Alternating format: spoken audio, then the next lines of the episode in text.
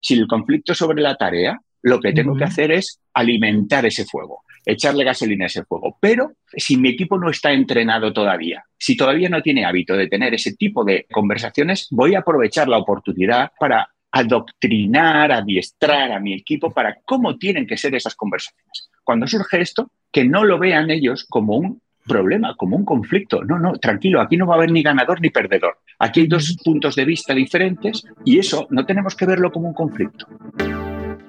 Bienvenido a Hablemos de, un podcast semanal para los agentes inmobiliarios que no se quedan con las guías clásicas y buscan refrescar esta apasionante profesión con nuevas perspectivas, ideas y tendencias. Soy Rocío González Gasque, manager formadora y coach inmobiliario Quédate y aprende junto a líderes y expertos de los bienes raíces cómo vender más y mejor, pero sobre todo disfrutar de tu profesión. Hey, muy buenas tardes a todos. ¿Qué tal están? Soy Rocío González, manager en Remax Urbe 2 en Valencia e instructora CIRA CRS. Y hoy tengo el agrado de entrevistar en nuestras entrevistas de Hablemos de por segunda vez a Fernando Roca, un buen amigo y coach eh, que conozco hace como tres años o cuatro, o veintidós. O, más. Entonces, nada, súper contenta. Gracias, Fernando, de nuevo por estar aquí. Gracias a, ti por, darme la oportunidad de reincidir por segunda Eso, eso, eso, reincidentes. no, tenemos... No, escarmiento. No, ¿verdad? Toma. No, no hay, no tengo mucha gente que haya repetido, o sea que es, eso es un buen indicio. Eso quiere decir que a la gente le gustó y eso es bien importante. Fernando, vamos a hablar de eh, las estrategias efectivas para resolver conflictos. Justo te eh, empecé un pelín tarde la entrevista porque tenía un conflicto, o sea que hoy me va a venir estupendamente bien la entrevista. Nunca, ahora sí que todo pasa por algo Hoy en particular no ha sido la excepción. o sea que nada, estamos súper contentas. ¿Qué tal, Fernando? ¿Cómo estás? Muy bien, la verdad que muy bien, eh, divinamente, en, una, en, un momento, en un momento de mi vida profesional, bueno, eh, súper bueno, ya, ya sabes. Súper contento, ¿no? Nos vas a contar el te pongo un poco al corriente si quieres. De hecho, eh, claro, mi primera pregunta siempre es háblanos de ti, cómo empieza tu historia. Nos la contaste antes, pero en estos casi tres años que pasó la entrevista, es que ya llevo tres años haciendo esto. parece que no, pero, pero va. Ha cambiado un poco tu vida. Cuéntanos, ¿qué, haces ahora? Ha cambiado, ha cambiado mucho y bueno, pues para, quien no me conozca, si quieres, hago así un, poquito de una breve historia y, y es que me gustaría poner un poco en, eh, sobre la mesa eh, la, peculiaridad de, nuestros caminos, lo, cercanos que han transcurrido nuestros caminos durante los últimos años. Porque aunque dices que me conoces como unos tres años, pues ahora estaba echando yo los cálculos y tú y yo nos conocimos en 2002. 2002. O sea que fíjate si, si ha llovido y, desde entonces que nuestros caminos pues ya tenían algo en común. Tú, tú habías venido a un, a un, mundo diferente, a Valencia, yo también. Tú venías de, de, México, yo de Caudiel, son orígenes diferentes, pero al final habíamos elegido hacer un, un camino diferente aquí por, y por razones diferentes. Ambos coincidimos en el mundo inmobiliario, porque aunque yo he estado siempre en el mundo de la banca, pues como recordarás, hice ahí una incursión muy, muy, interesante en el, en el, mundo inmobiliario, estuve unos añitos. De hecho, tuve, fui franquiciado de Remax también, cuando tú estabas en la de Paterna. En la de Paterna. En la de Paterna, ya llovió. Madre mía. Bueno, pues ahí transcurrieron más o menos paralelos nuestros caminos durante un tiempo, luego volvieron a, a distanciarse un poquito porque tú seguías con el mundo inmobiliario y yo volví al mundo de, la banca. Volvieron a acercarse otra vez nuestros caminos cuando yo me formé como coach y un tiempo después tú también y además en la misma, escuela. con, lo cual, fíjate la, de coincidencias. Y, luego otra cosa que, tenemos en común es que siempre hemos estado también dirigiendo equipos y a ambos nos apasiona ese tema. Entonces, bueno, pues mm, es, curioso, es curioso la, el paralelismo que, han tenido de alguna manera tu camino y el mío durante estos 20 y tantos años. 22, 23, ¿no? 21, 21. 21, 21 añitos ya. Y eso. Y bueno, pues que desde la última vez que te puedo contar, pues que felizmente dejé el mundo de la banca, después de 40 años en el banco, después de 40 años y 4 meses. Suena como una condena, pero no, bueno, la verdad es que casi todos esos años, casi todos los disfruté al final ya la banca se convirtió en algo diferente a, lo que yo había elegido inicialmente. Ya era complicado disfrutar de, la banca tal como, como, es ahora. Y tú sabes que yo tenía ahí mi, otro camino paralelo, que era el, mundo del coaching y, la formación, que eso, realmente sí que es muy vocacional y, me apasiona y me apasionaba y me apasiona. Y en cuanto tuve ahí una, oportunidad de salir dignamente del banco, pues salí y ahí estoy, viviendo ya eh, plenamente del, coaching Y, de, las formaciones y, algo de mentoring también, que me encanta. Y en eso estoy, disfrutando muchísimo con eso. Sí, sí. Qué chulo, qué chulo. Oye, Fernando, vamos a entrar un poco en, nuestro, en nuestro rollo, en nuestro tema. Venga. Vamos a hablar de conflicto. ¿Cómo definirías conflicto en un entorno empresarial? ¿Cuál crees que es su impacto en las relaciones laborales, en el rendimiento de la empresa? Mm, a ver, cómo lo defino y el impacto, ¿vale? dos cosas diferentes. A ver, en, conflictología, porque esto está ya, hay, una ciencia ya que, estudia los conflictos. Sí, sí, afortunadamente, afortunadamente, nos han enseñado muchas cosas. En conflictología se entiende como conflicto esa, eh, cualquier situación en la que dos o más personas entran en, oposición o desacuerdo pues porque sus, sus, intereses o sus valores o sus aspiraciones o sus deseos o sus necesidades son incompatibles. Son incompatibles o, como te diría yo, em, se perciben como incompatibles. Y ese matiz es importante, ¿vale? Ese matiz es importante porque eh, de percepciones, las percepciones, las interpretaciones que hacemos tienen mucho que ver, mucha relación con el, con el conflicto. Y además, la definición también dice, la definición en conflictología también dice que en el conflicto las emociones y los sentimientos que se producen en las partes eh, juegan un papel muy importante. ¿Vale?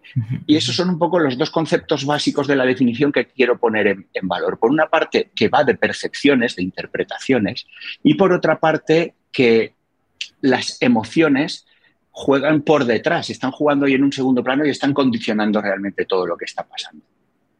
Fíjate que siempre nos han dicho, desde en el cole, siempre nos han dicho que los humanos somos seres racionales.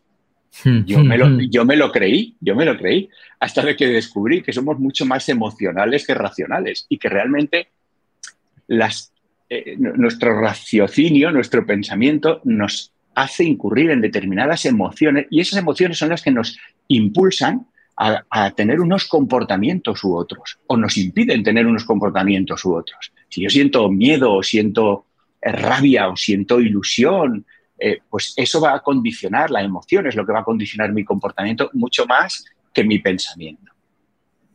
Y, a ver, lo, bueno de esto también es que lo interesante de esto es que las emociones y las interpretaciones, las dos cosas que quiero resaltar de esta definición, forman como una especie de bucle. Es decir, el cómo yo interpreto las cosas me va a condicionar qué emoción me genera. Y según la emoción que me genere, va a influir en cómo interpreto las cosas. Y es un, bucle que para bien o para mal, pues se va retroalimentando. A veces para bien y a veces para mal. Bien. Eh, otra cosa buena que, que podemos ver ya es que todo esto se produce en las relaciones interpersonales y eso ya nos da una pista de que cuanto mejores sean nuestras relaciones, más difícil será que esas interpretaciones que hacemos de las cosas sean malas. Es decir, que, hagamos malas interpretaciones o interpretaciones malvadas de, mm. las cosas y, propicien conflicto. Con lo cual, la calidad de nuestras relaciones obviamente va a mejorar la calidad de nuestras relaciones y, la, y va a minimizar los conflictos. Luego me preguntabas el impacto que tiene en las relaciones. Hmm. Eh, a ver, Es que va muy, muy directamente relacionado, o sea, el, conflicto en sí se da constantemente, hay que ver efectivamente cómo se maneja, ¿no? Entonces... Mm. evidentemente. A mí me gustaría, bueno, perdona. Me gustaría matizar que hay como dos tipos de conflictos y el efecto que producen o el, impacto que tienen es diferente. Hay unos conflictos que, están relacionados con la tarea. Esos bien gestionados pueden ser incluso, incluso constructivos, incluso beneficiosos. Luego, si quieres, hablaremos, si nos da tiempo, hablaremos un poquito más de, esos tipos de, eh, conflictos en, los que, a ver, no hay discrepancia en la tarea a realizar, sino o, en lo que se pretende conseguir, sino en la forma de hacerlo o en la forma de conseguirlo. ¿vale? pero al final pretendemos lo mismo, pero tú quieres de una manera y yo quiero de otra, o tú prefieres de una manera y yo prefiero de otra. Entonces, esos conflictos de tarea, bien gestionados, luego lo vemos, pueden ser muy constructivos. Y luego hay otros conflictos que están ya, que tienen que ver con las relaciones, no con las tareas. Esos siempre son malos. Esos siempre son malos. Esos ya son cuando las partes muestran una especie de, incompatibilidad manifiesta eh, entre ellos por sus, sus, gustos, sus ideas o sus valores, o lo que sea. Y esos malos, sobre todo cuando son prolongados o, recurrentes, esos sí que tienen ya, no solo efectos malos sobre los individuos en conflicto, sino como que lo pringan todo, pringan al equipo, pringan a la empresa, pringan el ambiente, el clima, eh, todo. Lo, lo, impregnan todo, ¿vale? Ahí bajan la moral, bajan la motivación, generan estrés y ansiedad, no solo a las personas en conflicto, incluso a las, a, las colaterales que, lo están, que les salpica de alguna manera. Baja la confianza entre los individuos, se reduce la comunicación entre ellos. Cuando, cuando entran en conflicto, la comunicación empeora y ya eh, eso todo es un bucle que, va empeorando más. Eh, genera divisiones entre, entre los grupos, rompe la cohesión del equipo, rompe o, eclipsa o elimina, digamos, el espíritu y, el ánimo de colaboración del equipo cuando, hay conflictos. Mm. Eh, genera incluso hasta, en casos extremos, esta rotación de personal. Personas brillantes que son buenos profesionales y que al final abandonan eh, esta empresa o este equipo pues por, el ambiente que, hay. Y obviamente, pues claro, disminuye la, ¿cómo no? Se va a traducir en, una disminución de la productividad. Es que la energía se va al conflicto. La gente pone la energía en protegerse, en defenderse, en blindarse de, la situación conflictiva, en vez de en, la ilusión de la, de, la, producción y del rendimiento del equipo. O ¿qué rollo me estoy pegando? Vale. bueno, un poco, pero uy, no te desaparezcas tampoco. Ya. No, eh, a ver, para nosotros, bueno, yo te hablo de la gente que me ve, ¿no? Que por lo general son gente o comerciales o gente que trabaja en el sector inmobiliario, ¿ok? Entonces, claro, nosotros vivimos del conflicto. Nosotros estamos constantemente en el conflicto porque a lo mejor la gente que quiere vender está constantemente en un estado de ansiedad, en un estado de inquietud, etcétera. Entonces eso provoca por lo general conflictos. Dos, la comunicación. Yo creo que vamos a hablar de esto porque, madre mía, el uso de la tecnología como el WhatsApp nos ayuda en mucho y nos facilita la vida, pero nos las complica horrible porque la interpretación de las emociones no existe. Entonces tú lees los mensajes con el estado de ánimo en el que estás. Y a lo mejor tú me dices, hola Rocío, ¿cómo estás? Y yo traduzco como, hola Rocío, ¿cómo estás? Entonces, es tremendo. Es, es complicado, ¿no? Como líder, ¿cuál es la primera acción que debería tomar cuando identificas un conflicto? Y te digo líder porque puede ser alguien que esté como nosotros manejando equipos pero puede ser alguien que eh, esté manejando una operación, un agente inmobiliario que está manejando una operación, porque inclusive, ¿cuántas veces no pasa que hay varios hermanos que venden una propiedad de herencia? ¿Cuántas veces no nos pasa que es un divorcio? O sea, el conflicto está ya servido antes de que empecemos. Entonces, ¿qué es lo que deberíamos hacer? ¿Cuál es la primera acción que deberíamos hacer cuando identificamos un conflicto? A ver, yo creo que lo primero que hay que hacer desde la prudencia es no posicionarse, ¿vale? No posicionarse, al menos no, no inicialmente, porque cuando tú te posicionas y le, y le, estás diciendo a uno tú tienes razón y al otro tú no tienes razón, o, cuando le das la razón a uno o te muestras eh, como simpatizante con, el, con la eh, posición o con el argumento de uno, ya tenemos eh, las percepciones en las otras personas de uno se siente ganador y el otro se siente perdedor. Claro. ¿Y qué actitud quieres, qué actitud esperas de quien se sienta perdedor? Y qué actitud, sobre todo, hacia ti, porque al final, si tú te has posicionado, tú has hecho que se sienta perdedor. Tú eres la causa de, que haya... exactamente. Entonces, claro, ¿qué puedes esperar si estás provocando sin darte cuenta que a, uno le estás eh, dando la razón y al otro se la estás quitando. Aparte es que tampoco hay que posicionarse hasta que no se comprende bien el conflicto. Aparte de no, posicionarse, lo, primero que habría que hacer es indagar más.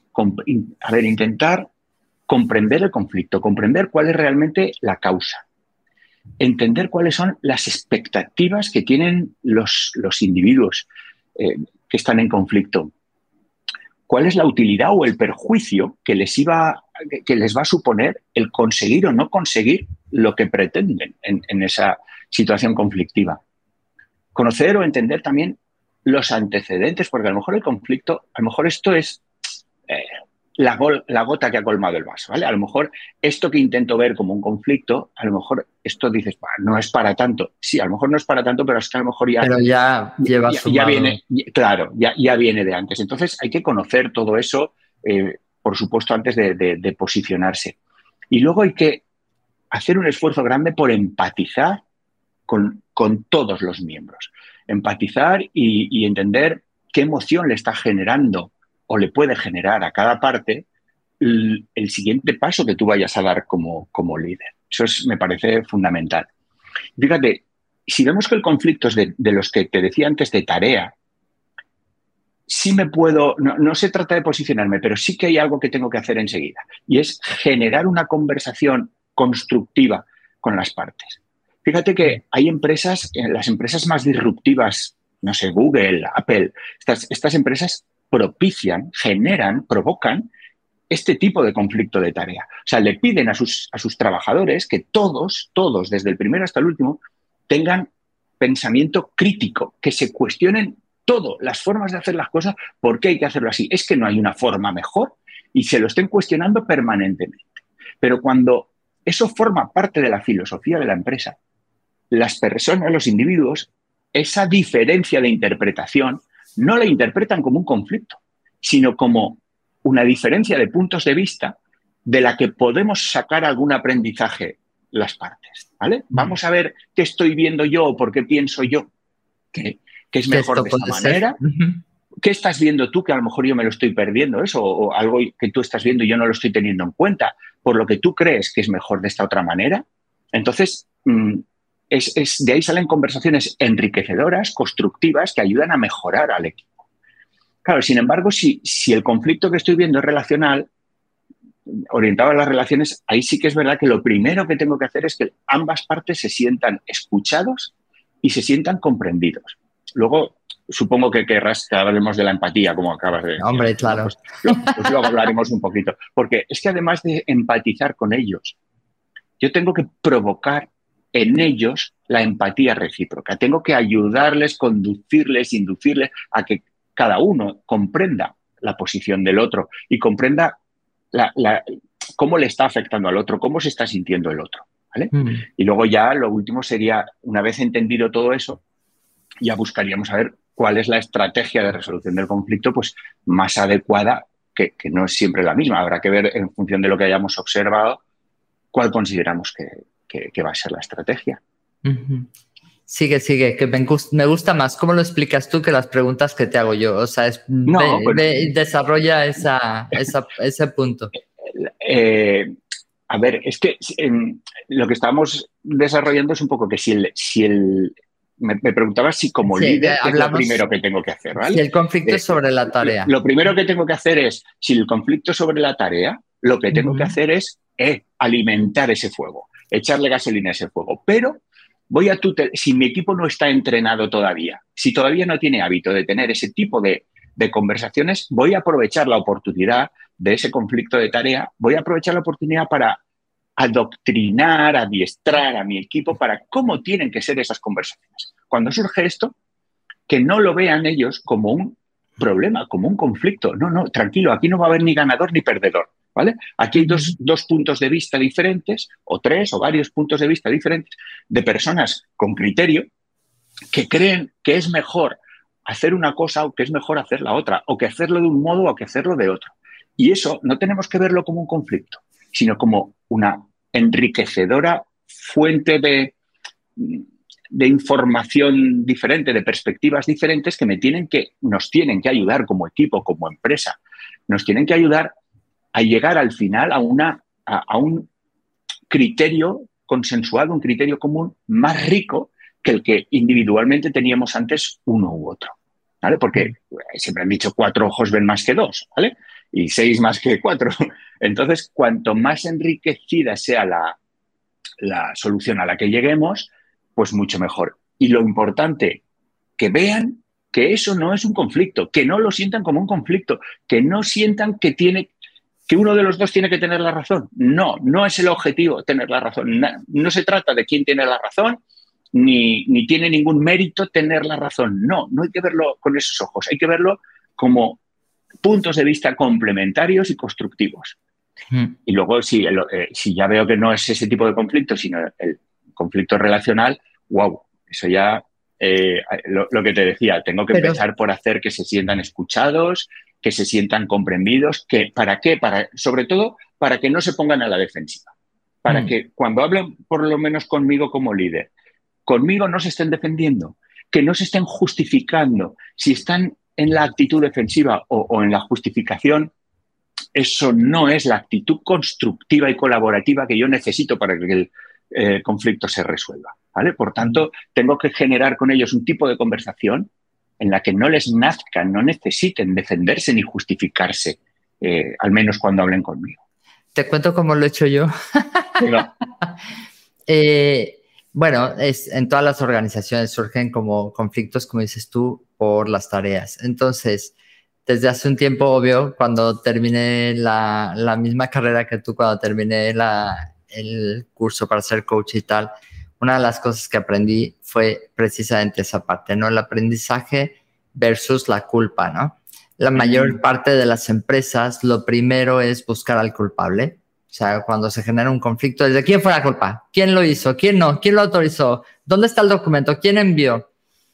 Y eh, cuando pasa eso, eh, surgen más conflictos inclusive, porque no, fui yo, fuiste tú, y al final no se resuelve. Entonces, para evitarme esas conversaciones, lo que hice fue, a partir de hoy, todo es culpa mía. Entonces, en la oficina, mm. porque soy la última responsable, te cuento y ahora me corriges. Eh, al final, todo lo que pasa en la oficina es responsabilidad mía, con lo cual, ¿qué hemos aprendido en esta lección? O sea, a partir de ahí es, olvídate de buscar culpables. ¿Qué hicimos? ¿Qué pudimos haber hecho? ¿Y cómo lo podemos hacer mejor? O sea, es básicamente la forma. no sé, obviamente me imagino que, que no es... Sí. no, a ver, en ese planteamiento así bien. Pensaba que realmente asumías la culpa de todo. Eso también puede ser conflictivo. Lo primero, pues porque si asumes, bueno, tú ya sabes que, que el tema de la... No, porque entonces no estaría generando un liderazgo. ¿no? Claro. Estaría siendo como él. Efectivamente. No, te enfades, no te enojes, no. Claro, pero tu equipo, todos tienen que tener eh, cierta autonomía y autorresponsabilidad. es decir, todos tienen que tener la capacidad de tomar sus, decisiones y de, ser parte, pero también la responsabilidad sobre sus hechos, sobre sus aportaciones, pero responsabilidad que no culpa, ¿vale? Porque efectivamente la culpa, como bien decías, a ver, cuando, cuando en una empresa enseguida se busca un culpable, cuando la gente ve que aquí se está rifando una hostia, o sea, una hostia, pero se está rifando la culpa y todo el mundo intenta, intenta esquivarla, ¿vale? Y, para esquivarla, pues claro, lo que se hace es eludir responsabilidades. Y además, actuar con mucho cuidado, no me atrevo a hacer cosas porque como haga algo mal me van a culpar.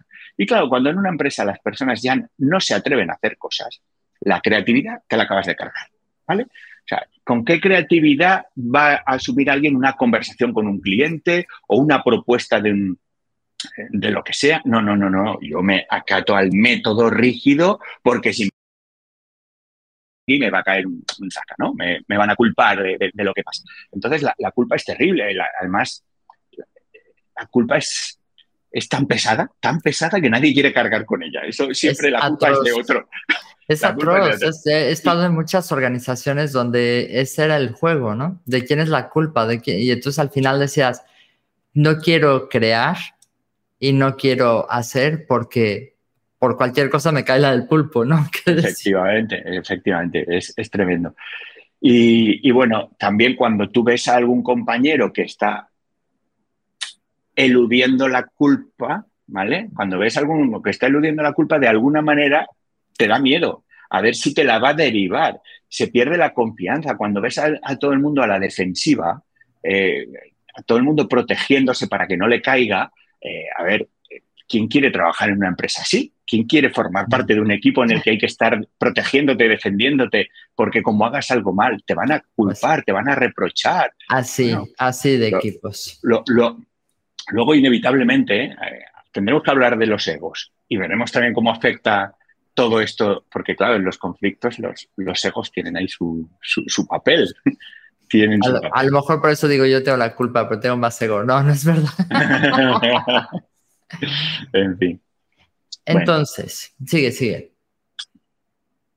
No, eso, que, los egos también tienen ahí su, papel. Luego, pues, no sé, cuando, cuando hablemos de, cómo se desarrollan los conflictos y de todas esas cosas, pues los mencionaremos también. Obviamente, no se van a liberar con el, con el protagonismo que tienen.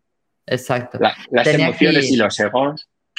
Dime, dime. Totalmente. No, es eh, cuáles son algunas de las estrategias eh, efectivas para identificar y entender la causa raíz de los conflictos en una empresa. Bueno, una relación.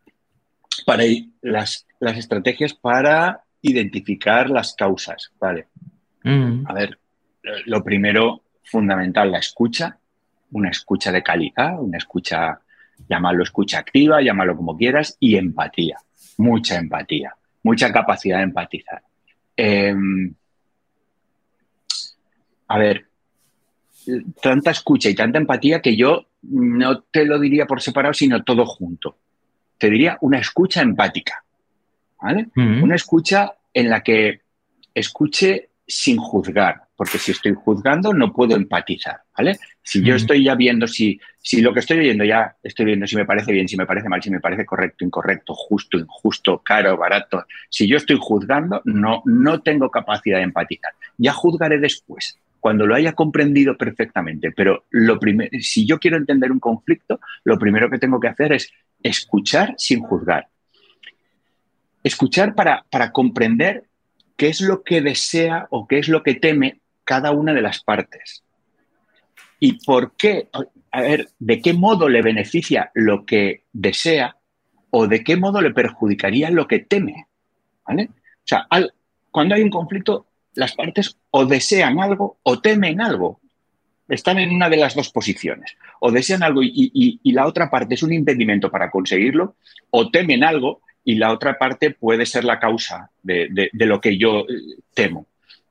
Entonces, tengo que entender qué es eso que deseo, desea o qué es eso que teme y de qué manera le beneficiaría el conseguir lo que desea o de qué manera le perjudicaría si pasara lo que tengo, ¿vale? Mm. Es, importante entender eso. Es importante también, lo que pasa que esto ya, si no tienen un poco de formación también como coach, ya es un poco más complicado que lo hagan, ¿vale? Pero es fundamental leer entre líneas, es decir, leer entre líneas me, me refiero a cuál está siendo su diálogo interno. O sea, qué relatos está haciendo internamente para decir las cosas como las está diciendo. Porque en ese relato interno no sé, por ejemplo, qué parte de responsabilidad asume o qué asume toda la responsabilidad o una parte razonable de responsabilidad o elude totalmente la responsabilidad en lo que está pasando, le echa totalmente la culpa al otro. Esto es, importantísimo. Lo que pasa es que, claro, eh, quien no tenga ahí un poco de formación para esto es complicado hacerlo. Pero, por lo menos intentar eh, entender a las personas lo que hablan y cómo lo hablan, ¿no? O sea, y, desde qué relato, interno está saliendo? Mm, mm, mm, porque, fíjate, esto es lo que en psicología se llama el locus de control. El locus, pongo un, par de ejemplos así para quien no conozca el, tema. Por ejemplo, yo. Exacto.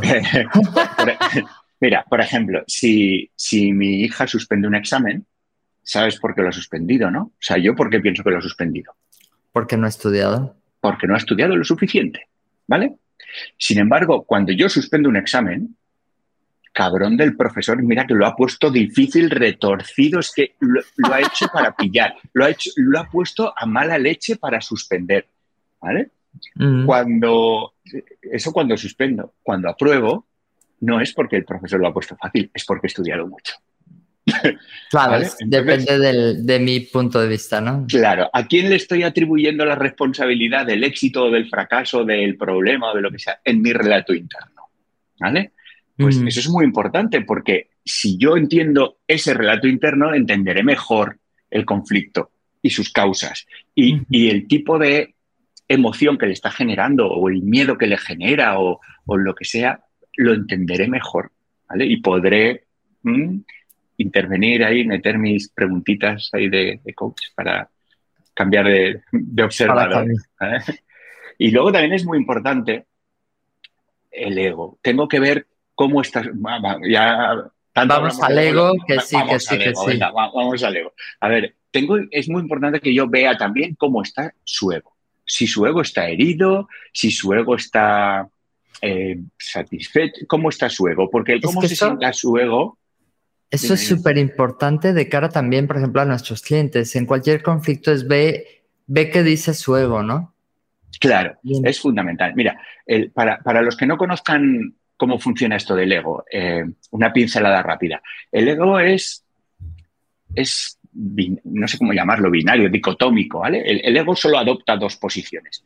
Solo le preocupan dos cosas. solo está ahí siempre pendiente, siempre con el radar puesto pero ¿qué es lo que vigila? ¿Qué le preocupa al, ego? Pues solo le preocupa, ¿eso es bueno para mí o es malo para mí? Ya está, no le preocupa nada más. Eso que estoy viendo, eso que está pasando, eso, eso que puede pasar, ¿eso puede ser bueno para mí o puede ser malo para mí? Si lo que estoy viendo o oyendo o, o, intuyendo va a ser bueno para mí, mi ego se viene para arriba, cuando me dicen un halago, cuando me dicen un reconocimiento, un no sé qué, pues mi ego se viene para arriba. Si yo veo que eso va a ser malo para mí y de algún modo me puede perjudicar, mi ego me hace ponerme en guardia, rápidamente me hace ponerme en guardia. ¿Y qué me nace? Normalmente una actitud defensiva, un, lenguaje defensivo, justificarme, defenderme, proteger. Claro, tengo que protegerme inmediatamente. ¿Por qué? Porque mi ego ya me ha alertado, ha saltado la alarma de eh, que esto te va a perjudicar o te puede perjudicar. Y luego el ego, dentro de que solo mira si es bueno para mí o es malo para mí, hay un factor como exponencial para él, ¿vale? Como que, eso ya es exagerado, eso ya es lo, más, ¿no? Que es, ¿eso es bueno o es malo para mi imagen? Uy, para lo que puedan pensar de mí.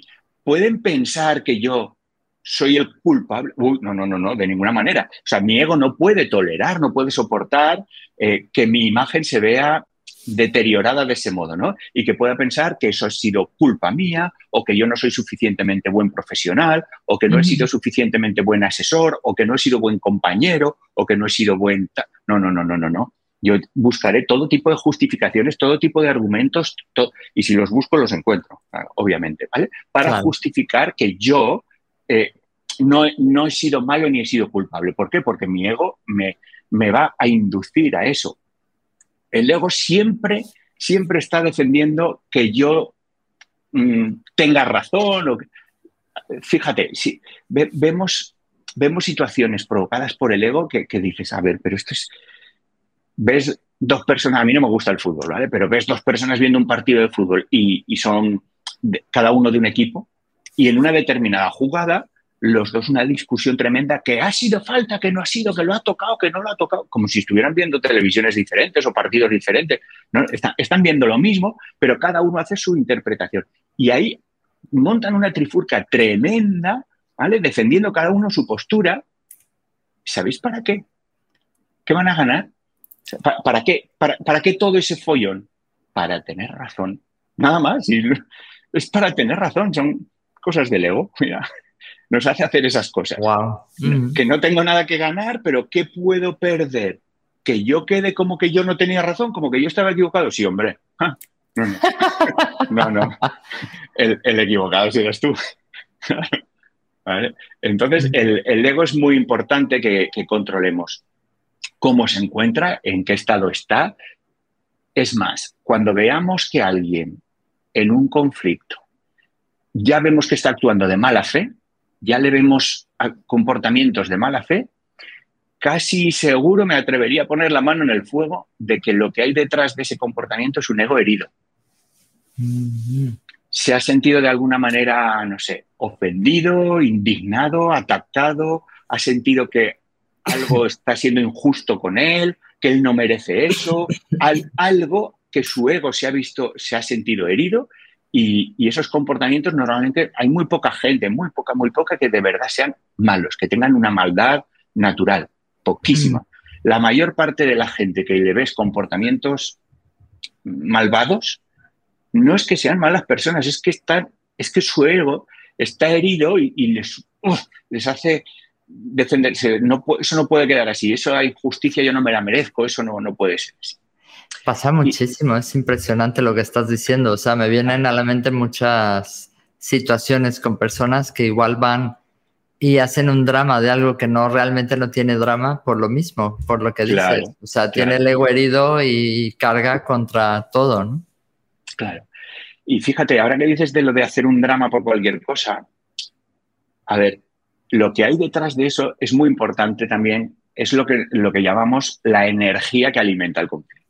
Los conflictos son como, como un fuego que necesita un combustible, ¿vale? Y hay que averiguar cuál es el combustible que está alimentando ese fuego.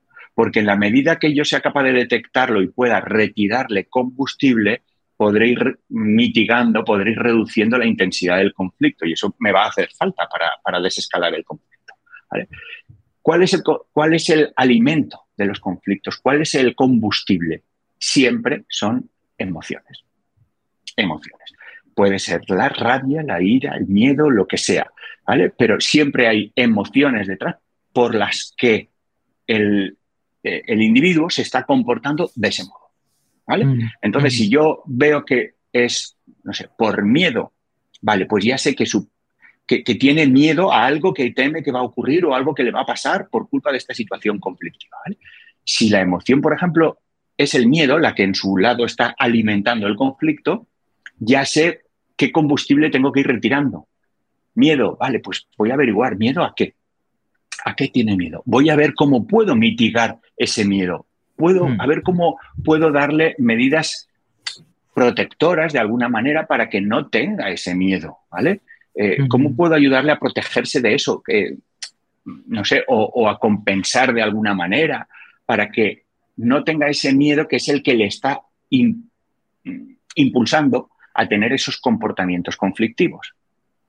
Entonces, siempre averiguar cuál es el combustible que alimenta el conflicto está bien, vamos, fundamental sí o sí. Si no, no, podremos.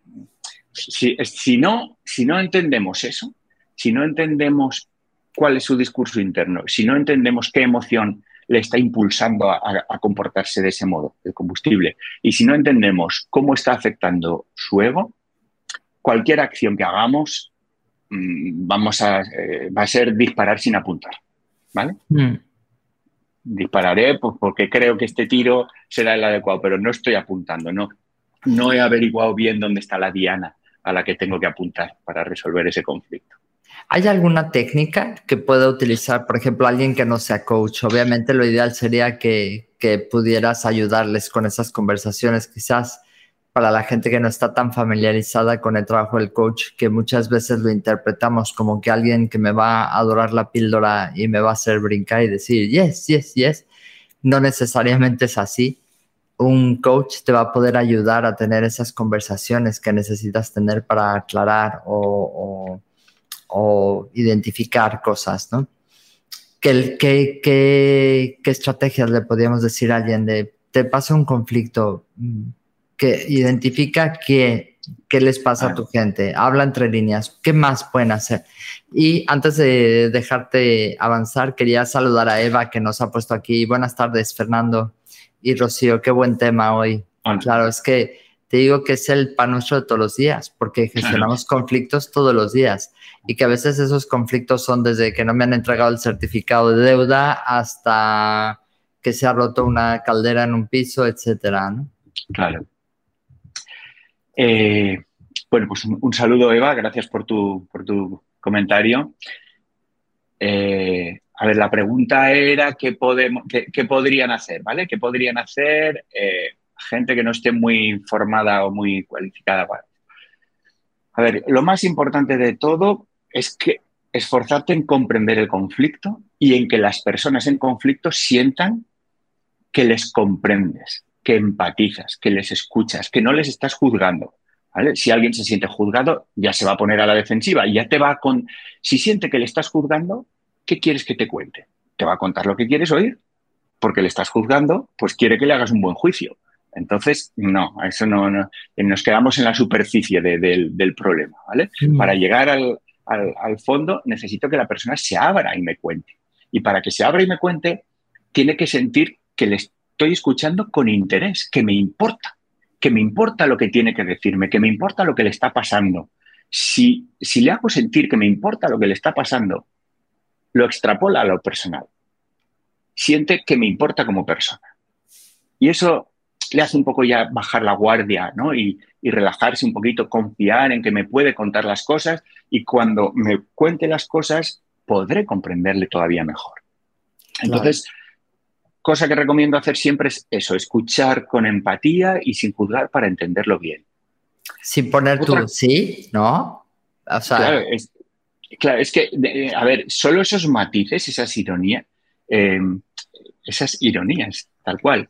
Lastimar, pueden lastimar el ego de las O las caritas que ponemos. Es que a lo, mejor no digo nada para que parezca que solo escucho con mucho interés, pero según qué cara pongo a lo que me está diciendo, obviamente, eh, se nota que estoy juzgando, se me nota la opinión. A ver, no lo digo, pero me salen subtítulos.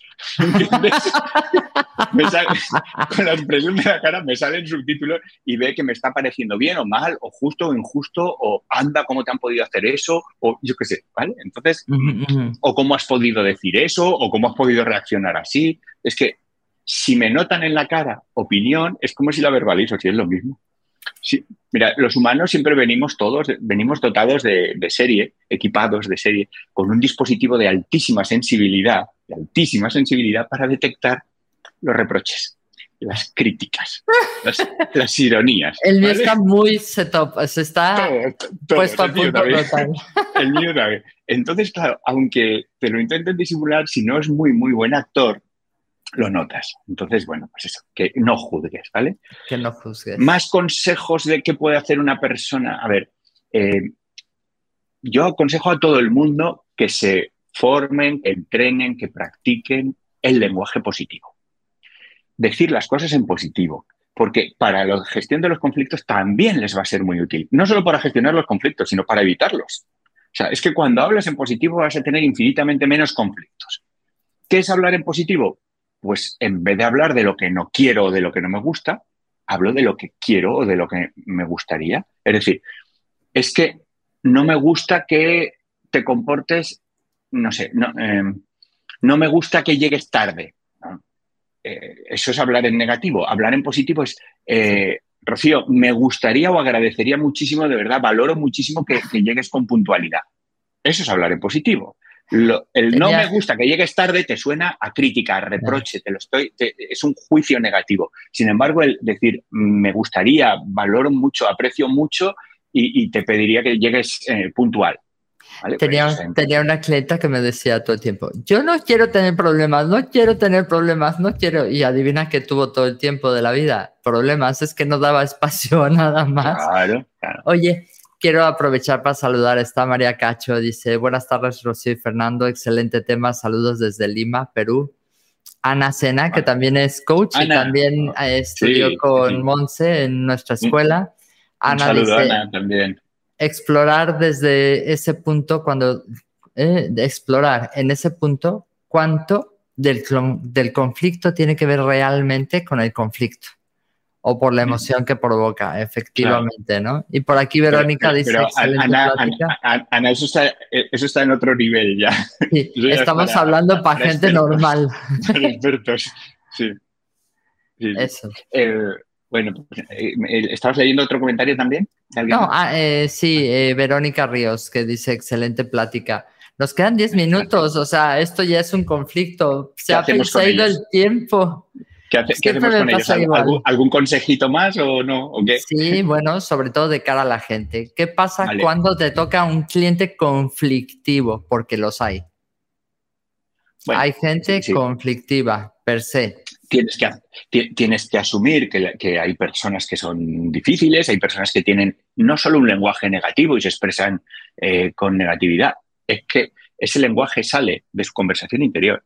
Es que tienen eso dentro de su cabeza. O sea, piensan en negativo, son, están a la defensiva. Normalmente, pues son personas, pues eso, que, viven a la defensiva, viven con cierto miedo, no suelen ser muy, eh, ¿cómo te diría?, desconfiados, ¿vale? Están siempre intentando ver si lo que has dicho, lo que has hecho, o lo que le propones, o la exclusiva, o el no sé cuánto, a ver eso cómo me puede perjudicar, a ver esto qué, me está intentando hacer o qué pretende con esto. Pues bueno, hay, gente que es conflictiva, ¿vale? No, eh, preguntarle, simplemente decir, ¿qué es lo que te preocupa? O sea, te noto como un poco tenso respecto a esto o eh, por lo típico de, y a ver si no me van a engañar y a ver si no me... Claro, claro. ¿Qué, es lo que te preocupa? Eh, tienes que, ahí en ese caso es muy importante que averigües cuál es el, el combustible. O sea, ¿por qué se está comportando así? ¿Por desconfianza? Bueno, voy a hacer todo lo posible, todo lo que esté en mi mano, voy a poner el foco en generarle confianza. Voy a hacerle demostraciones o argumentaciones o lo que, lo que haga falta más allá de lo que suelo hacer eh, habitualmente. ¿Por qué? Pues porque esta persona, ¿qué está necesitando? Necesita motivos para confiar. Bueno, pues voy a, voy a fabricar esos motivos, voy a darle esos motivos, voy a mostrarle esos motivos para que confíe en mí. Claro, al final, personas que sean conflictivas bueno, pues nos las vamos a encontrar siempre. Lo que no tenemos que hacer es entrar al trapo, lo que no tenemos que echar más leña al fuego, ¿vale? Porque si veo que es desconfiado, eh, no me cojo al refrán popular de el que no se fía no es de fiar. Pues, cuidado. A ver, si yo le trato también con desconfianza, lo único que voy a propiciar es más desconfianza. Más conflicto. cuando claro, le, voy a echar más leña al fuego, ¿no? Entonces, es como intentar apagar el incendio mm, rociándolo con gasolina. O sea, que no, entonces, bueno, pues cuando nos toca una persona de esas nos tenemos que armar de mucha paciencia, mucha empatía. Hay que entender que las personas que se comportan así están sufriendo. Están sufriendo, no disfrutan con eso, no, son, no están siendo felices con ese comportamiento, ¿vale? Y si están sufriendo, muchas veces es porque tienen miedo, miedo a algo. Si yo puedo encontrar la explicación a ese miedo, a ese temor, a esa desconfianza y puedo aportarle lo que, está, lo que le está faltando para que confíe o para que, no sé, para que tenga más confianza o no tenga ese miedo, eh, le estaré haciendo tremendo favor, me estaré ganando su, confianza y, me va a ser mucho más fácil ya continuar la, relación a partir de ese, punto.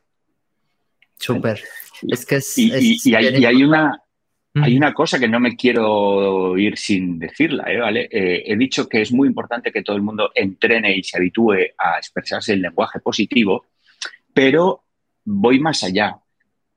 Con la escucha, con una buena escucha, con una buena empatía y con el lenguaje positivo, lo que hay que hacer es aprender a comunicarse con asertividad.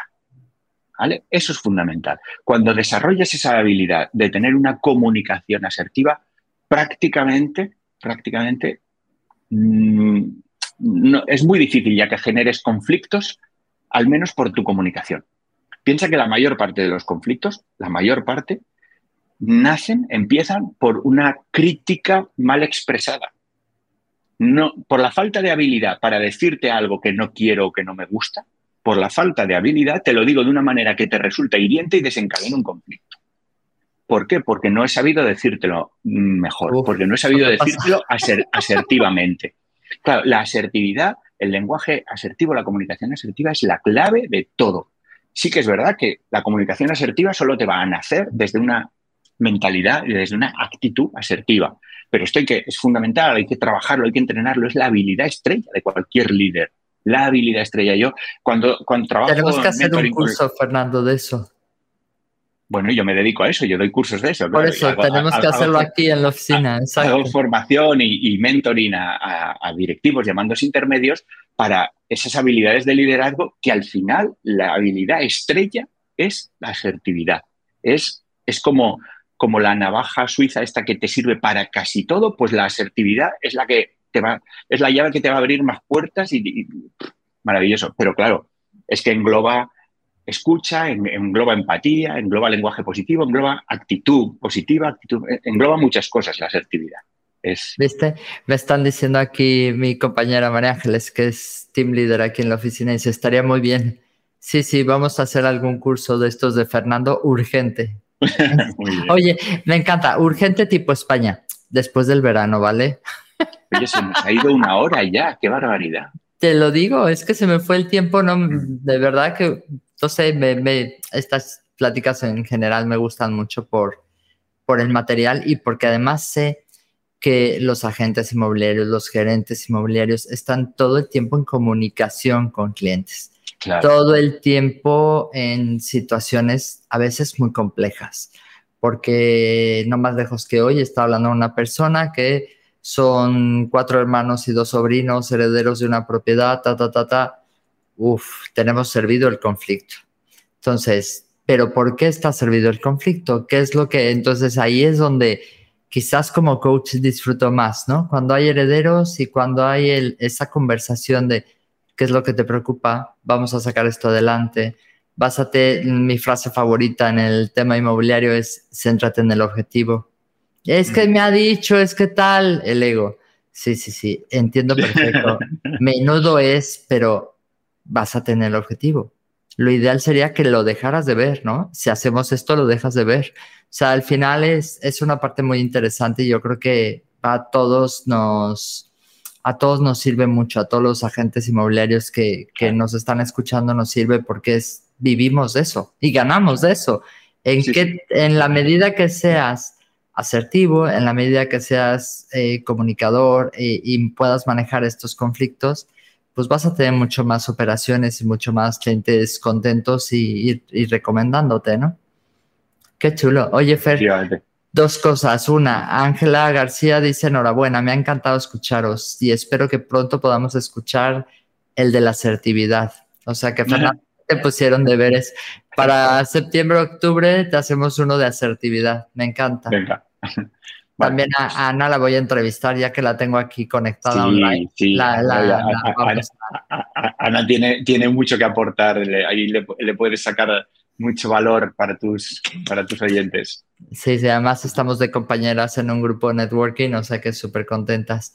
Eh, Fernando, para la gente que quiera contactar contigo, porque nos quedan dos minutitos, bueno, podemos hacer los cinco, o sea, nadie nos está despidiendo, pero es un poco por respeto a los tiempos. ¿Cómo pueden contactar contigo? Tú dijiste que dabas formación. Cuéntales un poquito de lo que haces para que la gente pueda contactar contigo y contar contigo. Pues, pues eh, imparto, bueno, todo empieza como coach, pero luego se empiezan a, derivar cosas, ¿no? A partir del coaching a directivos, ejecutivos, me piden, oye, ¿y no me podrías formar en esto a, mí, a mis mandos intermedios? Bueno, ahí empieza a, a desarrollarse en unas nuevas necesidades que me encantan, que voy adaptándome y bueno, ya llevo unos años haciendo mucha, mucha formación, sobre todo a directivos llamándose intermedios, a veces también según en qué, a, equipos completos. Hago formación de habilidades relacionales, formación de, habilidades de comunicación, desde oratoria hasta las habilidades de, liderazgo, que es lo, que más, lo más chulo. Luego, como la formación es necesaria pero por sí sola no es suficiente, ¿vale? Porque aprender se aprende entrenando. Entonces, al final, quien de verdad quiere aprender de verdad, lo que, lo que le hago es un proceso de mentoring en el que mezclamos formación con un acompañamiento en la implantación para, para que de verdad esto lo lleves a tu día a día. No se te queden unos conceptos teóricos que has aprendido en un curso, sino que lo implantes en tu día a día. Y además, donde salen obstáculos, como resulta que aquí el, mentor, además de formador, es coach, claro, con, con la formación, con la formación te puede, te puede aportar nuevas aptitudes, pero con el coaching trabajo actitudes, allá donde estás encontrando de problemas para aplicar estos métodos en, el trabajo. Y, bueno, pues eso, coaching, mentoring y formación. Y por supuesto la de gestión de conflictos, obviamente, como, no. Como, no iba a decir la formación de gestión de conflictos? ¿Cómo te encuentran? ¿Cómo me encuentran? Pues mira, estoy ahí en las redes sociales, estoy en LinkedIn, estoy en Facebook, estoy en Instagram, pero bueno, lo más sencillo, os dejo mi teléfono y mi correo electrónico y contactar directamente, ¿vale? Mi teléfono es el 680-404-688, repito, 680-404-688, o el correo electrónico que es coach arroba fernandoroca, juntito, punto es. ¿Vale? Mm, qué chulo. Yo tengo una, una, dirección que es rocío.quach.com. Quach.com, madre mía. Sí, sí, sí. ¿Cómo has cogido ese dominio? No, no, ¿cómo era? Era, sí, bueno, creo que así, pero no la uso, la verdad. O sea que. tuve que poner el Quach delante de arroba, porque claro, en el, en el dominio está súper pillado ya todo. Sí, Entonces sí. El, dominio cogí el fernandorroca.es. Ya no me acuerdo, ahora lo tengo que buscar, pero sí era como Rocío Coach o algo así, va, da igual. El caso. Eh, Fernando, pues muchísimas gracias. Me, faltaron mil cosas, o sea, porque realmente en el tema... Para mucho este tema. y es que en el tema inmobiliario y en el tema de las personas, los conflictos se generan todos los días. Eh, procuramos tender eh, y procuramos desarrollar en las oficinas pues métodos de, métodos de comunicación donde realmente podamos disminuir lo más posible el tema de los conflictos, pero se generan claro, todos los días. Lo que hay que aprender es a, cuando surgen, cuando salen conflictos, pues bueno, saber gestionarlos constructivamente, de una manera positiva y constructiva y gestionarlos en tiempo también. Pero es que no me queda tiempo para seguir hablando de esto, Fernando. Tenemos da igual. Para variar. si es breve, doblemente bueno. Eso también es verdad. Oye, muchísimas gracias por tu tiempo. Gracias a todos por haber estado conectados. Súper, súper agradable ver que estamos también acompañados aquí con María Ángeles, con Ana, con Ángela. O sea, súper con María, Eva. Gracias, gracias a todas por, por mira, puras chicas, oye, Fernando, se ve que tienes tú aquel que, que hoy, hoy tenemos un, un tema femenino importante. gracias, gracias. Que, les interesa el tema.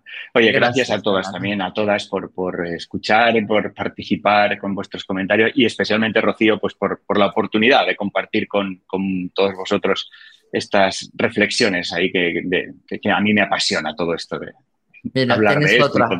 Paula de Venezuela te saludo también desde YouTube. Mira, lo bueno es que se queda, se queda grabado. Hay mucha gente que nos ve, no en este horario, porque igual tiene que trabajar, pero nos ve después. O sea que estoy convencida que, que, te contactarán. Un abrazo a todos, muchísimas gracias. y hasta la próxima. La próxima semana también tenemos un super coach, super coach. Estoy muy, muy, muy, muy contenta. Ya os avisaré con tiempo. Un besito. Gracias. Gracias, Fer. Hasta luego. Chao. Adiós. Gracias por pasar un rato conmigo. Si te gustó esta conversación, déjame una reseña en Apple Podcast y comparte el episodio. Si quieres comprar, vender o unirte a mi equipo, encuéntrame como Rocío Gegasque en Instagram, Facebook, YouTube y Twitter. O visita mi sitio web rociogegasque.com. Mi blog está lleno de tips prácticos sobre cómo vender, comprar y tener éxito en la industria. Nos escuchamos en el próximo episodio de Hablemos de. Si estás listo para expandir tu mente, mejorar tus prácticas drásticamente y estar a la vanguardia del mundo inmobiliario, esta es tu casa.